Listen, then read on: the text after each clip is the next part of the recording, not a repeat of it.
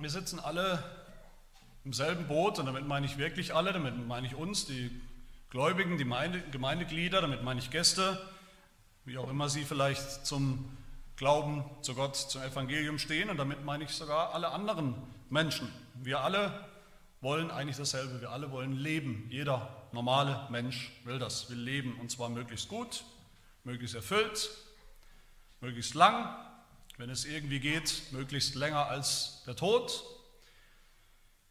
Selbst völlig ungläubige oder atheistische Menschen sagen das immer wieder, äußern immer wieder diese Hoffnung, woher sie sie haben, weiß ich nicht, aber sie äußern das immer wieder, diese Hoffnung auf ein Leben nach dem Tod, über den Tod hinaus. Ich denke, wir alle, alle Menschen kennen irgendwo tief drin diese völlig unbegreifliche Ironie, diese absolute Ironie von einem Leben, das im Schnitt eben 80 oder 85 oder wie viele Jahre auch immer dauert und dann einfach so vorbei sein soll, aus, ausgelöscht, vergessen, als wäre nie was gewesen. Und wir sitzen auch alle im Boot, was unsere Grundbedürfnisse angeht als Menschen, ganz allgemein, als Geschöpfe, die Gott eben so gemacht hat, wie er sie gemacht hat, nicht anders. Wir haben Grundbedürfnisse und wenn es hier jetzt geht, in diesem, eigentlich im ganzen Kapitel hier geht um Brot geht, dann steht das Brot, steht als Bild, als Metapher, könnte man sagen, für dieses absolute Grundbedürfnis, was wir haben. Das ist ein Bild, eine Metapher. Manche von uns sind heute nicht mehr so die Brotesser, früher war das ganz normal, da gab es zwei, dreimal am Tag Brot. Heute essen viele nicht mehr so regelmäßig Brot, aber trotzdem wissen wir, worum es geht. Wenn Brot da ist, dann ist im Prinzip alles Wesentliche, Notwendige da. Wir alle müssen essen, regelmäßig essen, jeder von uns, manche mehr als andere, aber wir alle müssen essen. Und Brot steht eben für das absolut Notwendige, die absolute Notdurft, die wir alle haben. Ohne Brot sterben wir relativ schnell. Jeder von uns, egal wie reich oder wie arm, wie fortschrittlich oder wie enthaltsam oder was auch immer wir sind. Aber das Brot steht auf der anderen Seite auch für, für was anderes hier, nämlich es steht auch für die, für die Stillung unserer Bedürfnisse. Nicht nur das, was absolut notwendig ist, was wir unbedingt brauchen, nicht nur, es ist nicht nur so, dass wir ohne Brot sterben, sondern umgekehrt auch, wenn wir Brot haben, tägliches Brot auf dem Tisch haben, dann haben wir alles, dann können wir wirklich gut leben. Auch das steckt darin. Wer Brot hat, der hat es gut, seine Bedürfnisse sind gestillt. Aber die Frage, die uns hier konfrontiert oder die Jesus damals den Juden und auch heute seinen Zuhörern damals und seinen Zuhörern heute stellt, ist die Frage, leben wir von Brot allein? Leben wir schon wirklich? Ist das Leben, wenn uns alle unsere körperlichen, leiblichen Bedürfnisse gestillt sind? Wenn wir eben keinen Hunger leiden, wenn wir genügend Schlaf haben, einigermaßen gesund sind, ist das schon Leben? Ist das das, was Gott wirklich mit Leben meint? Mit Leben im besten, im echten, im wahren Sinn? Leben wir von Brot allein? Und Jesus sagt hier, gleich am Anfang von unserem Text, sagt er, es gibt Speise und es gibt Speise. Unterschiedliche Speise. Es gibt Speise, die vergänglich ist, kurzfristig vielleicht satt macht, oberflächlich. Und es gibt andererseits Speise, die die bleibt, die ein für alle Mal satt macht und immer wieder satt macht, die unsere wirklichen Bedürfnisse auch wirklich stillt.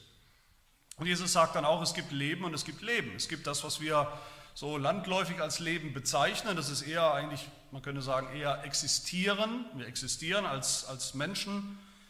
Man hat Leben, wir haben Leben. Babys kommen zur Welt, haben Leben, sie existieren. Wir sind da für eine Zeit, dann sind wir wieder weg, dann war es das, dann hat man sein Leben eben wieder verloren, verwirkt, vielleicht für immer. Aber daneben, sagt Jesus, gibt es wahres Leben.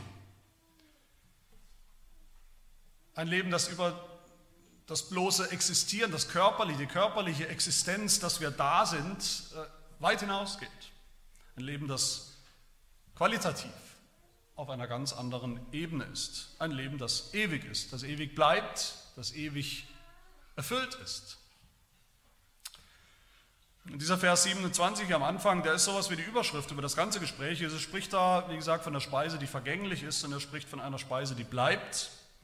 Und er spricht davon, dass er selbst uns diese Speise gibt, geben kann. Und das sind auch meine drei Punkte. Die vergängliche Speise, die Speise, die bleibt. Und dann drittens die Frage, wo, wie und wo bekommen wir diese Speise. Jesus sagt zuerst, wirkt nicht für die Speise, die vergänglich ist. Bemüht euch nicht um vergängliche Speise, das lohnt sich nicht und das bringt nichts. Vergänglich, wie es hier steht, ist eigentlich doppeldeutig. Wir kennen das. Das meint einerseits Speisen, Lebensmittel, die verderben, die schlecht werden, die ungenießbar werden, an denen man sich die, den Magen verderben kann. Dinge, die vielleicht ein paar Tage gut sind, ein paar Tage genießbar sind, wie eine Banane vielleicht, und dann werden sie faul, dann kommen die Fliegen, dann kann man es eben nicht mehr genießen. Andererseits meint er Speise, die, die uns, selbst wenn sie gut ist, selbst solange sie gut ist, nur vergänglich, nur für eine Zeit, für eine kurze Zeit satt machen kann. Dass wir immer neue Nahrung brauchen davon. Wie das vielleicht bei dem aufgeblasenen Brötchen aus der Bäckerei ist, was man morgens isst, oder bei einem Toast. Bei mir zumindest ist es so, das hält gerade mal eine Stunde, anderthalb, muss man wieder essen, weil es wirklich nicht sehr lange vorhält. Was meint Jesus hier mit Speise, die verdirbt, die vergeht? Wo sind wir denn hier in der Geschichte? Wir erinnern uns an den größeren Zusammenhang. Es ist gerade dieses große Brotwunder getan, äh, passiert, ein Brotwunder, das Jesus getan hat. Eine große Menschenmenge, vielleicht 25.000 Leute, hatten alle Hunger, hatten alle nichts zu essen. Die Jünger Jesus hatten auch praktisch nichts, ein paar Brotbrocken und Jesus vermehrt dieses Brot übernatürlich und es reicht, alle werden satt.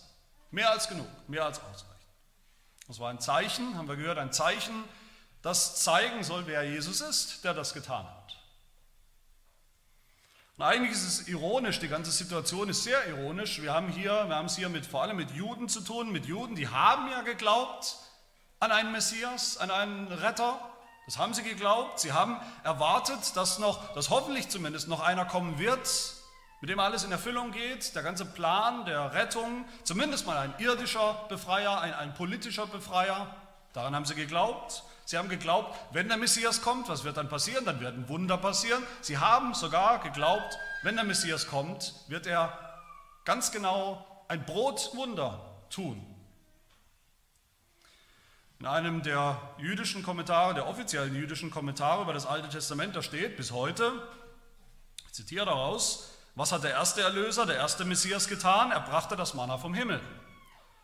Und der letzte, endgültige Messias, er wird auch Manna vom Himmel bringen. Das haben die Juden geglaubt und erwartet. Ironischerweise haben sie ein Brotwunder erwartet, wenn der Messias kommt. Sie waren eigentlich ganz nah dran, zu erkennen, worum es hier geht, was da gerade passiert ist. Aber dann, was tun sie dann? Sie vergleichen Jesus, in unserem Text hier, sie vergleichen Jesus mit Mose.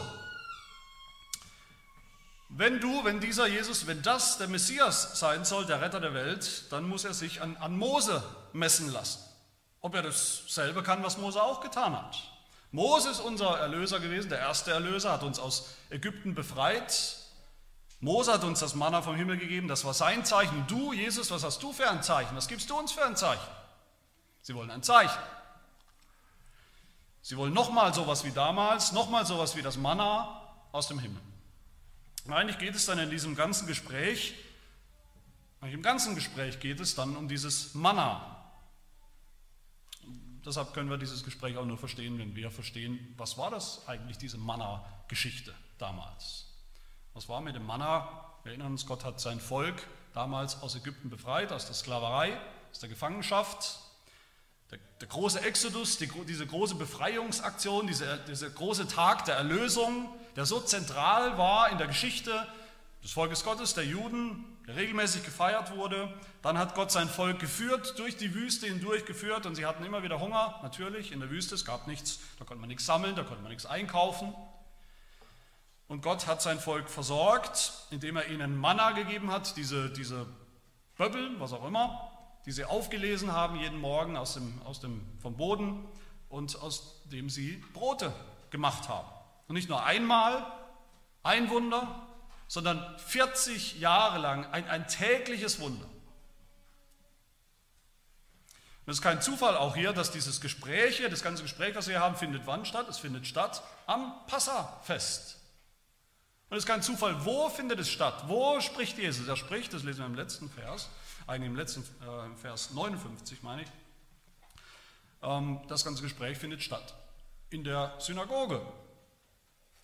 In der Synagoge am Sabbat ist es möglich, vielleicht wahrscheinlich, dass da Texte von der Exodus-Geschichte gelesen wurden, dass vielleicht sogar der Text, die Geschichte von dem Manna gelesen wurde.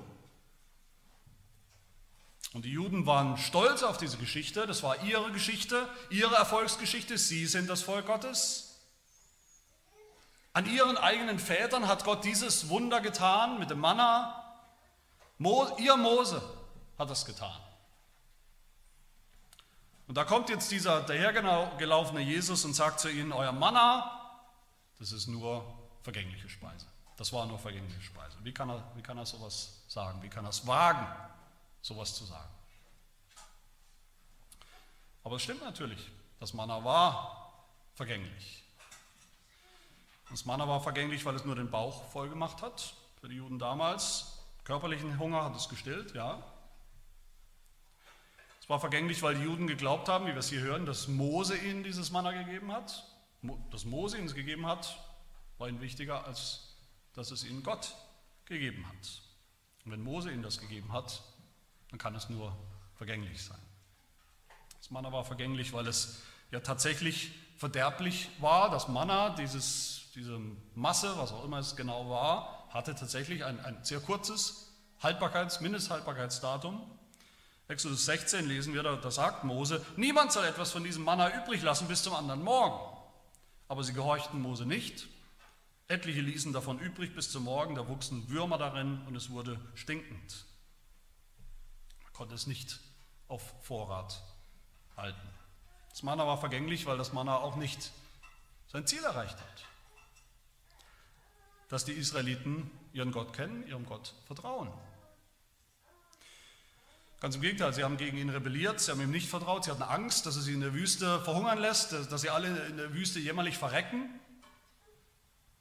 Das Manna war vergänglich, war eigentlich wertlos am Ende, weil die Juden es überhaupt nicht haben wollten. Gar nicht. Sie wollen es gar nicht essen. Sie haben sich beklagt, sie haben sich ständig beklagt. Dieses Manna hat sich angewidert, schon nach ein paar Tagen. Sie wollten nicht immer dasselbe, sie wollten was ganz anderes. Sie wollten lieber Fisch, wie damals in Ägypten. Sie wollten eine ganz andere, eine vielfältigere Speisekarte. Nummer 11 lesen wir Gurken, Melonen, Lauch, Zwiebeln, Knoblauch haben sie eigentlich bestellt, hätten sie gerne gehabt. Sie haben gesagt, nun aber ist unsere Seele matt, wir sind ganz matt, wir sind ganz krank, ganz schwach, unsere Augen sehen nichts als das Manna, wir können es nicht mehr sehen. Es kotzt uns eigentlich an, dieses Manna. Exodus 16 sagen sie, wären wir doch lieber durch die Hand des Herrn im Land Ägypten gestorben, als wir noch bei den Fleischtöpfen saßen und Brot in Fülle zu essen hatten, denn du hast uns in diese Wüste hinausgeführt, um uns da verhungern zu lassen. Das Manna war so gut wie nichts, vielleicht besser zu verhungern. Das Manna war vergänglich, weil das Volk Gottes gemurrt hat, gemotzt und gemeckert gegen Gott, der es ihnen gegeben hat. Und das Manna war auch vergänglich, weil es den Tod nicht aufgehalten hat. Die Leute haben das Manna gegessen, sind trotzdem gestorben, manche sogar in der Wüste. So sagt es Jesus ja hier, eure Väter haben das Manna gegessen in der Wüste und sind gestorben. Trotzdem. Und weil das so war, weil das Volk Israel damals dieses Manna überhaupt nicht haben wollte, war Gott zornig. Mit Recht, zornig über die Israeliten. Viele von ihnen sind gestorben als Strafe sofort in der Wüste. Andere später, eine ganze Generation, die ganze Generation damals ist gestorben, bevor sie angekommen sind nach der Wüstenwanderung im verheißenen Land. Man kann sagen, das Manna hat sie eigentlich getötet am Ende. Gott hat sie getötet als Strafe für ihren Unglauben, ihre Undankbarkeit ihr Misstrauen. War eigentlich eine reine Katastrophe, diese Geschichte. Die Juden hier, die wir hier haben zur Zeit Jesu, die hatten eine ganz romantische, wunderbare, verstellte, kitschige Erinnerung und Vorstellung von der Manna-Geschichte. man könnte auch sagen, einen wunderbar, einen sehr praktischen Gedächtnisverlust. In Wirklichkeit war es überhaupt keine Erfolgsgeschichte.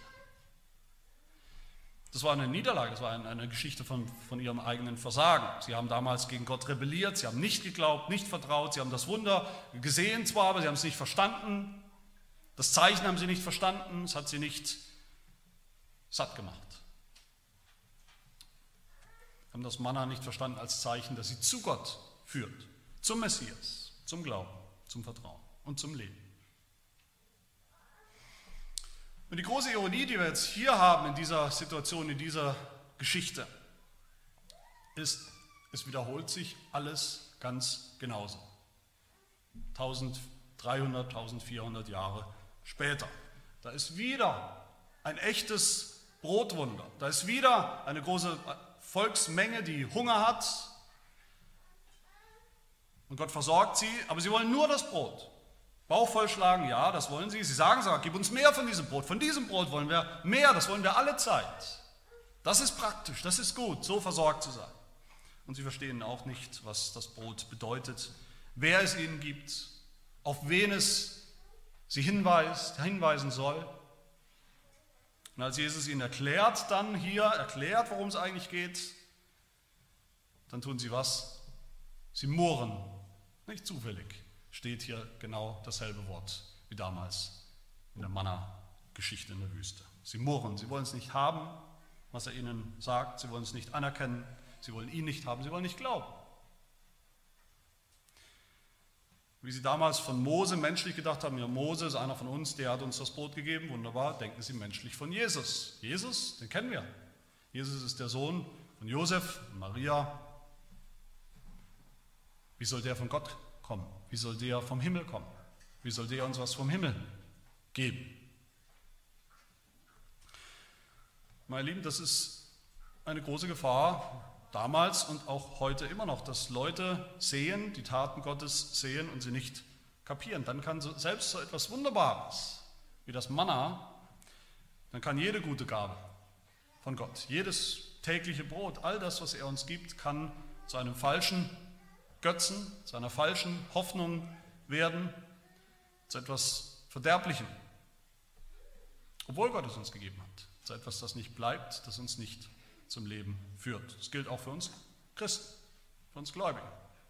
Auch wir können Gottes Gaben genießen, was er uns schenkt, jeden Tag neu schenkt, seine Versorgung genießen, aber trotzdem nie kapieren bei all dem, was das überhaupt, wenn überhaupt, mit Jesus zu tun hat. Sind nie dankbar für Jesus. Dann bringt ehrlich gesagt auch das Dankgebet am Tisch vor dem Essen nichts. Wenn wir nicht kapieren, was das mit Jesus zu tun hat. Wenn wir nicht begreifen, dass uns jedes einzelne Essen dankbar machen soll für Jesus, ohne den wir nicht einen einzigen Brocken, nicht eine einzige Toastscheibe verdient haben, der uns all das, diese Versorgung Gottes erkauft hat. Und sie soll uns hinweisen, jedes tägliche Brot soll uns hinführen, hinweisen auf das wahre Brot, das uns wirklich satt macht. Und das gilt natürlich umso mehr noch für die, die nicht glauben. Jesus sagt in der Bergpredigt, die, die nicht glauben, die Ungläubigen, die sorgen sich ständig, die sorgen sich eigentlich nur am Ende in ihrem Leben darum, was sie essen und trinken und anziehen sollen. Das ist, das verstehen sie als das wahre und das eigentliche Grundbedürfnis. Und wenn sie es haben, das, dann macht sie das satt, denken sie. Das ist ihr Grundbedürfnis, ihr wahres. Sie stürzen sich auf Speisen, die in Wirklichkeit vergänglich sind, ein Mindesthaltbarkeitsdatum haben von vielleicht nur Stunden. Richtig gutes Essen vielleicht, Fünf-Sterne-Koch, das Essen, was man hat, zu genießen, ein Genießer zu sein, ist für, für manche was, was das Leben erfüllter zumindest macht. Alkohol vielleicht zu genießen, zu gebrauchen, der macht das Leben vielleicht dann wenigstens erträglicher oder Drogen, die das Bewusstsein erweitern, die das Leben in seiner Realität irgendwie verändern sollen, wobei wir wissen, bei Drogen ist immer das Problem, man braucht immer neue und immer mehr. Oder Sex, möglichst viel, mit möglichst vielen, Oder Geld, auch möglichst viel, auch ein Kandidat für ein erfülltes Leben für viele. Oder vielleicht sind es nicht diese Standarddinge, die immer wieder hören, vielleicht sind es gar nicht die ganz großen Exzesse für uns oder für Menschen in der Welt. Vielleicht denken wir, eigentlich wollen wir nur ein ganz normales Leben haben, eine ganz normale Familie vielleicht, ein paar Kinder, ein ordentliches Einkommen, ein Haus, nicht zu groß, nicht zu klein, vielleicht ein, vielleicht besser zwei Autos, keine schlimmen Krankheiten, keine chronischen Krankheiten, ein paar gute Freunde haben, vielleicht einen schönen Jahresurlaub im Jahr. Wenn wir das haben, wenn wir das nur haben, dann, ist, dann, dann gelingt unser Leben. Das muss doch ein Leben sein, was erfüllt, was sich lohnt. Das ist das Beste, was wir hoffen können, was wir erwarten können.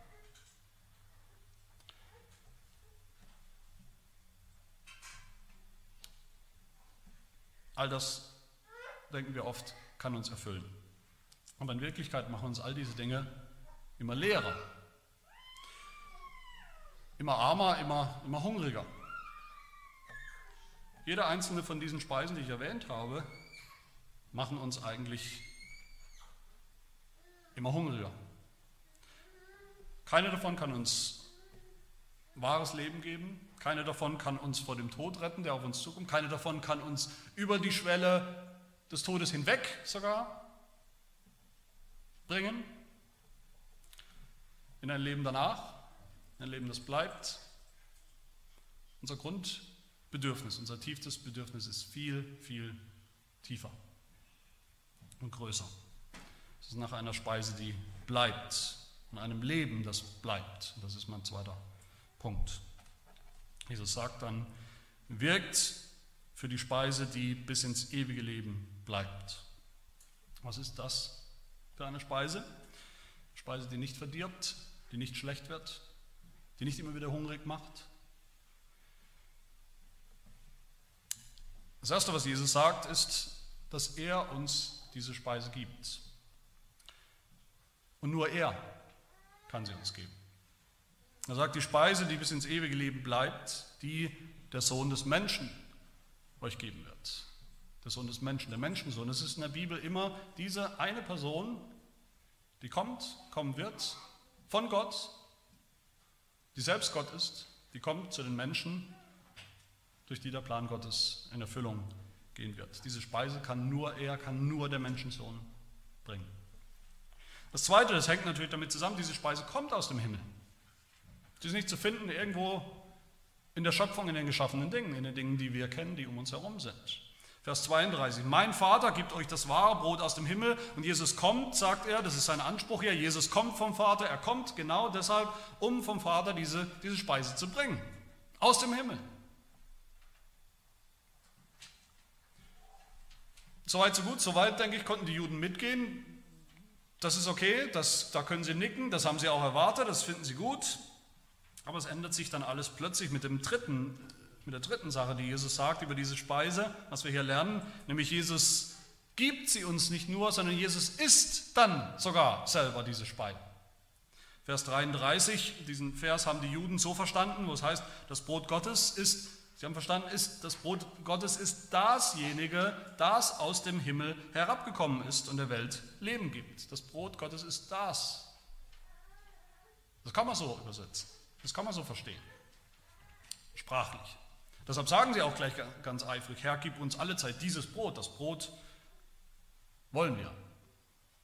Aber Jesus macht natürlich klar im nächsten Vers schon, dass sie ihn völlig falsch verstanden haben. Er sagt dann, ich bin das Brot des Lebens.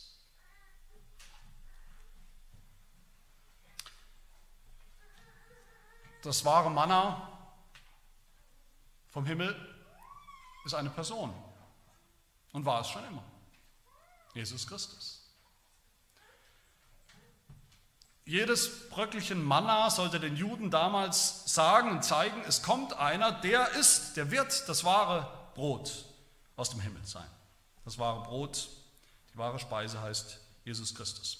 Aber wenn Jesus hier sagt, gleich zweimal sagt in diesem Text, ich bin das Brot des Lebens, diese bekannten Worte, diese bekannte Aussage, die erste von sieben solchen Aussagen von sieben, ich bin Worten und Aussagen im Johannesevangelium, dann sagt Jesus damit noch etwas anderes. Dann sagt Jesus damit etwas ganz Neues und Ungeheuerliches. Er sagt, Ich bin, ich bin, das ist der Name Gottes. Der Ich bin. Jesus ist diese Speise, um die es hier geht, Jesus ist diese Speise als Gott, weil er Gott ist, der Sohn Gottes, der selbst von Gott gekommen ist. Und das führt uns zum vierten, was wir über diese Speise hören, ab Vers 51. Das, Im Grunde ist das so etwas wie eine Vorschau auf nächste Woche. Jesus sagt, diese Speise, das ist sein eigenes Fleisch. Und Johannes meint mit Fleisch, wenn er von Fleisch redet, dann meint er das, was wir schon gehört haben, was er schon gesagt hat in Kapitel 1. Jesus, das Wort wurde Fleisch. Mensch. Das heißt, auch Jesus als Mensch ist diese Speise. Nicht nur als Gott, als beides. Und wie ist er das? Vers 51, das Brot, das ich geben werde, ist mein Fleisch, das ich geben werde für das Leben der Welt. Das heißt, Jesus ist unsere Speise, weil er sein Fleisch, sein Fleisch und Blut, sein Menschsein gegeben hat. Am Kreuz, um zu sterben, um unseren Tod zu sterben, um unseren Tod zu erleben, um unseren Tod zu überwinden. Jesus ist auch unsere Speise, weil er dann auch aus Fleisch und Blut auferstanden ist, auferweckt worden ist. Aus Fleisch und Blut lebt jetzt beim Vater. Auch so ist Jesus unsere Speise. Und das führt mich zum fünften. Diese Speise, um die es geht, ist eine ewige Speise, eine Speise, die nicht schlecht wird, die nicht verdirbt, die, nicht, die niemals ausgeht, so wie das Brot beim Brotwunder einfach nicht ausgegangen ist. Egal wie viele Leute, es ging nicht aus. Vers 35 sagt Jesus, ich bin das Brot des Lebens, wer zu mir kommt, den wird nicht hungern, nicht mehr hungern, wer an mich glaubt, den wird niemals mehr dürsten. Das Manna wurde schlecht irgendwann, schnell, das Brot beim Brotwunder wurde auch schlecht, später aber diese Speise nicht. Jesus nicht. Und damit sind wir beim letzten, diese Speise, die Jesus uns gibt, die er selber ist, die führt uns dann zum ewigen Leben. Mindestens fünfmal direkt und noch ein paar Mal indirekt sagt Jesus das in diesem Abschnitt, spricht vom ewigen Leben. Vers 50 nur als Beispiel, wer von diesem Brot isst, wird nicht sterben. Vers 51, ich bin das lebendige Brot. Wenn jemand von diesem Brot isst, so wird er leben in Ewigkeit. Ewiges Leben, darum geht es. Das ist eigentlich das Ziel von all dem, um das es hier geht. Das Ziel, was Jesus vollbringen will, bringen will, uns bringen will, uns geben will. Dazu ist er gekommen. Dafür ist er die Speise, die Speise, die ins ewige Leben führt. Bis zum ewigen Leben reicht und andauert und nicht ausgeht. Was ist eigentlich das ewige Leben. In gewissermaßen, ich habe es vorhin schon gesagt, wollen wir das alle, jeder, jeder Mensch, alle wollen das irgendwo instinktiv auf einer bestimmten Ebene. Wir wollen alle mehr als ein paar Jahrzehnte existieren, vegetieren vielleicht. Instinktiv wollen wir mehr vom Leben. Und die, die es nicht wollen, bei denen stimmt vielleicht was nicht. Die, die wirklich wollen, dass nach 50 oder 70 oder 80 Jahren sie einfach verschwinden, ausgelöscht werden, dass keiner sich mehr an sie erinnert, sie einfach verschwunden sind. Oder sie sind einfach zu stolz zuzugeben, dass sie eigentlich auch ganz gerne ewiges Leben hätten. Wir sind so gemacht, dass wir das wollen. Weil wir instinktiv wissen, dass irgendwas Großes nicht stimmt mit einem Leben, das eben dauert 80 Jahre und dann einfach ins Nichts verschwindet. Und der Tod ist das, was alles bestimmt. Der Tod ist das, was am Ende steht und, und, und alles zunichte macht und triumphiert. Wir wissen, da stimmt was nicht damit, mit so einem Leben in Anführungsstrichen. Aber dafür, dass wir es alle wollen, wissen wir eigentlich sehr wenig darüber, was das ist. Auch, das gilt auch für uns Christen, leider. Wir können oft, wenn wir gefragt werden, sehr wenig Antwort geben, sehr wenig Konkretes sagen darüber, was das eigentlich ist, ewiges Leben. Und zwei Dinge will ich hier sagen dazu, die wir hier im Text finden. Das erste, da sage ich immer wieder, ewiges Leben ist nicht, wie wir oft denken, allein vom Wort her ein, ein, ein sehr, sehr langes Leben, eben ein unendlich, also zeitlich unendlich langes Leben. Das ist nicht der wichtigste und erste Gedanke, das ist es auch. Weil wir denken oft, es geht nur um Zeit, ewiges Leben ist eben es kann nicht mehr zeitgemessen werden, es hört nicht auf, da gibt es keine Uhren mehr im ewigen Leben und im Himmel gibt es keine Uhren, da kann man nicht nachprüfen, wie lange man schon da ist. Das ist nicht der Hauptgedanke. Es geht nicht so sehr um den Zeit, Zeitaspekt, Zeitgedanken. Deshalb stimmt auch nicht, dass das ewige Leben nur zukünftig ist. Nur was, was auf uns zukommt, dann, wenn wir sterben, dann beginnt das ewige Leben. Das, das ist auch ein Zeitaspekt, das ist nicht der Hauptgedanke. Das stimmt auch nicht. Beim ewigen Leben geht es um was ganz anderes. Beim ewigen Leben geht es vor allem um die Qualität des Lebens. Es ist eine andere Qualität, eine andere Dimension des Lebens. Es ist ein Leben, das, ein Leben, in dem wir wirklich satt werden, in dem alle unsere tiefen Bedürfnisse, die wir wirklich haben, gestillt sind, ein für alle Mal gestillt sind. Ein Leben, in dem wir nicht mehr angetrieben sind, ständig von, von Hunger und Durst, von Sorge um unsere Bedürfnisse. Ein Leben, ewiges Leben ist ein Leben, genau das Leben, wie Gott es sich von Anfang an gedacht hat für uns. So ein Leben, das nicht mal geprägt ist von, vom, vom Tod, der am Ende steht, vom Tod als Strafe für unsere Sünde, mit der wir alle noch zu tun haben. Überhaupt ein Leben, das gar nicht mehr geprägt ist von der Größe Sünde, sondern das jetzt geprägt ist vom Evangelium, von Vergebung der Sünde, von Annahme bei Gott, von einem Neuanfang, von einem neuen Leben. Deshalb sagt Jesus in Vers 47, wer an mich glaubt, der hat ewiges Leben. Plötzlich, jetzt, heute, hat er es. Nicht, er bekommt es irgendwann, der hat es schon. Das, das sprengt unsere normalen Vorstellungen von Zeit. Ewiges Leben jetzt zu haben. Das Problem ist, dass wir oft eben das übersetzen, so ewiges Leben. Wörtlich steht da auch hier in unserem Text immer wieder, wo, wo wir übersetzen mit ewiges Leben, steht eigentlich wörtlich das Leben des kommenden Zeitalters. Was bedeutet das? Das kommende Zeitalter, das ist etwas ganz anderes. Es ist eine, eine Dimension, es ist etwas, was Gott schon jetzt, schon heute tut. Das ist die, neue, die ganze neue Schöpfung, die Gott schon tut und schafft und hervorbringt, die schon da ist, die schon, schon längst angefangen hat, die begonnen hat schon, als Jesus auferstanden ist, als erstes Geschöpf der neuen Schöpfung, des neuen Lebens, des ewigen Lebens.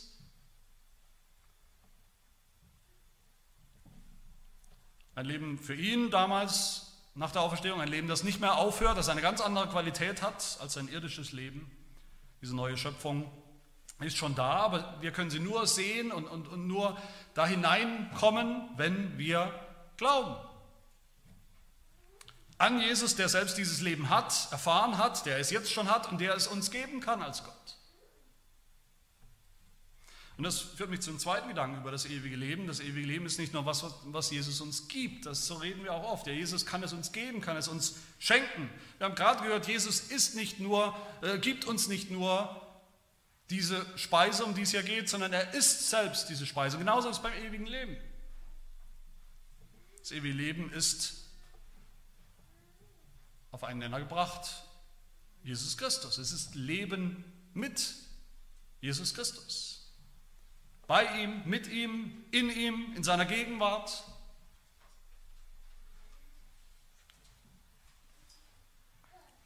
Durch die Sünde ist genau das ja unmöglich geworden. Adam und Eva haben diese Gemeinschaft, dieses bei Gott sein, mit Gott sein, Gott mit ihnen, bei ihm zu sein, das haben sie verloren. Durch die Sünde. Das ewige Leben haben sie verloren. Das ist das ewige Leben. Gott war da in ihrer Mitte, es war alles gut.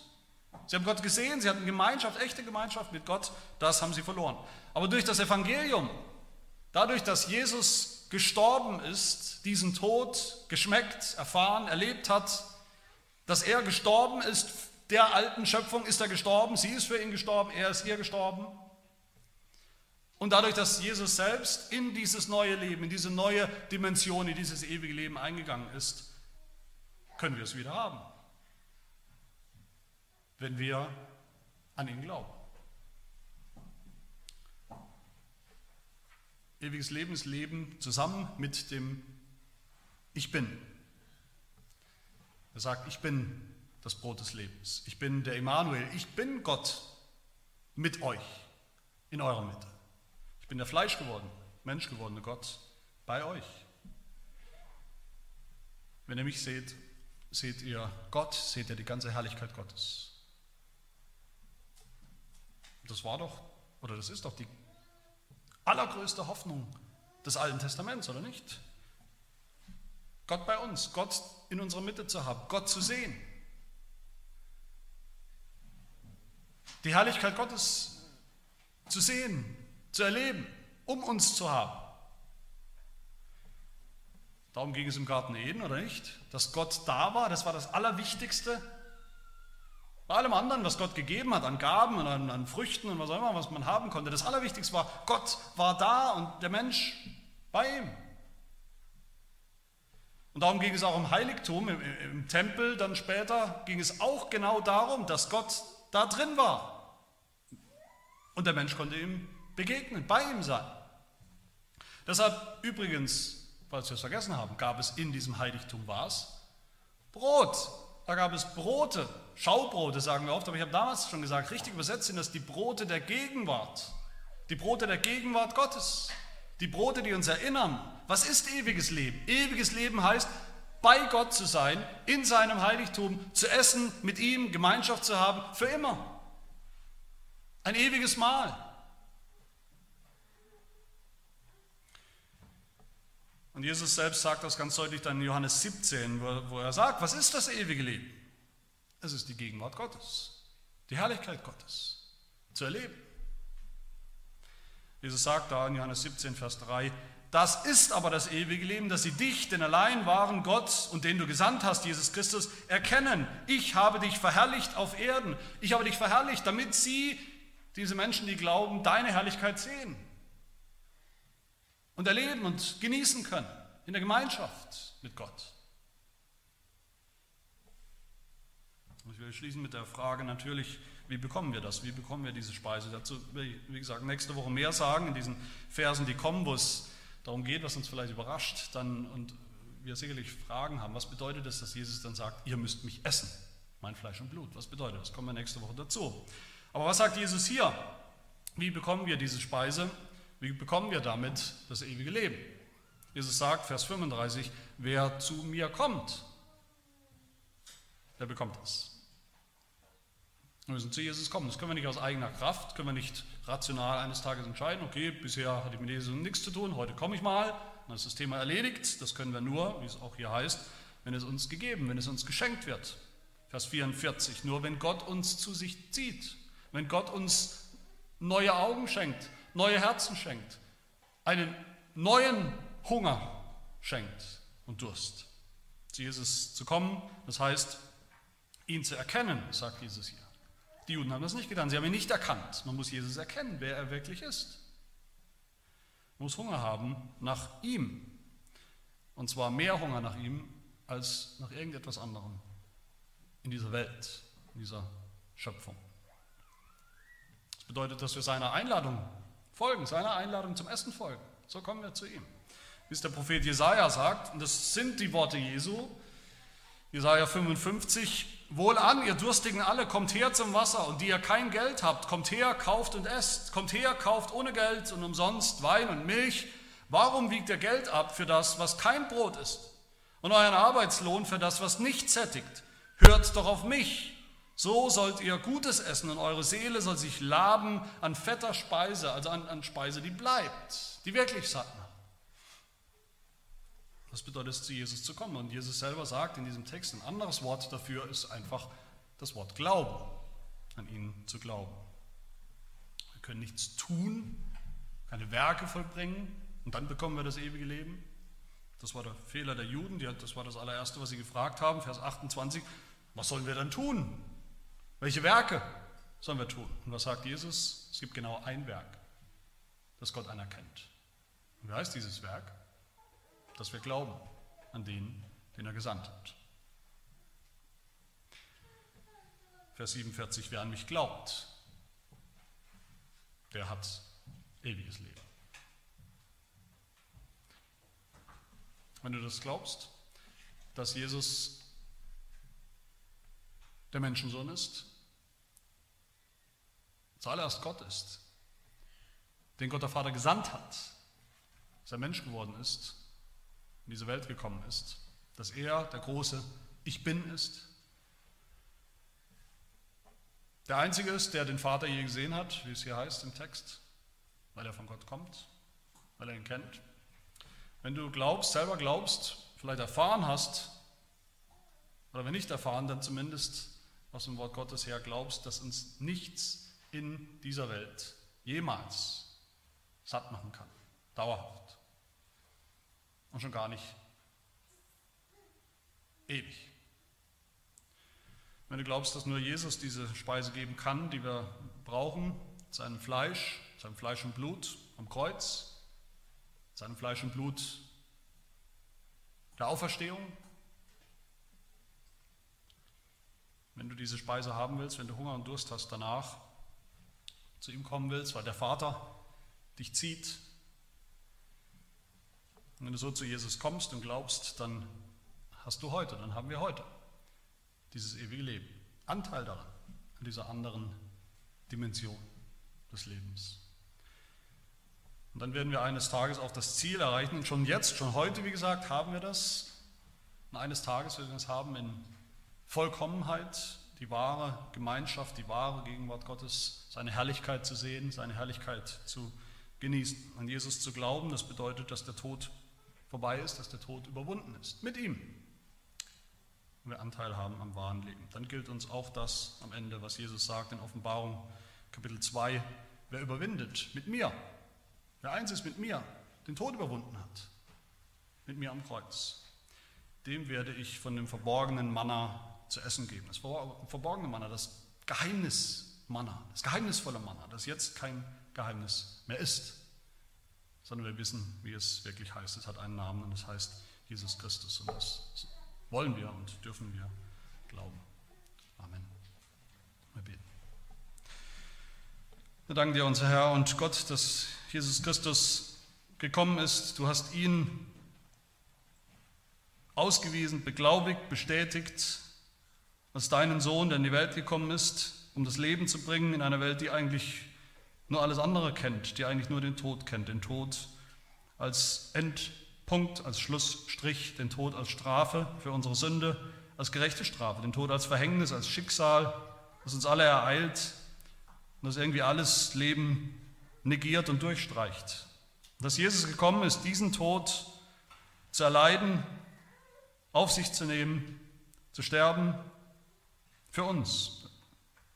Und dass er nicht im Grab geblieben ist, nicht in diesem Tod geblieben ist, sondern ihn selbst überwunden hat und besiegt hat, dass er selbst eingegangen ist in die neue Schöpfung, in das neue Leben, in das ewige Leben und dass er selbst uns jetzt dieses Leben auch geben kann vom Himmel herab, wo er ist.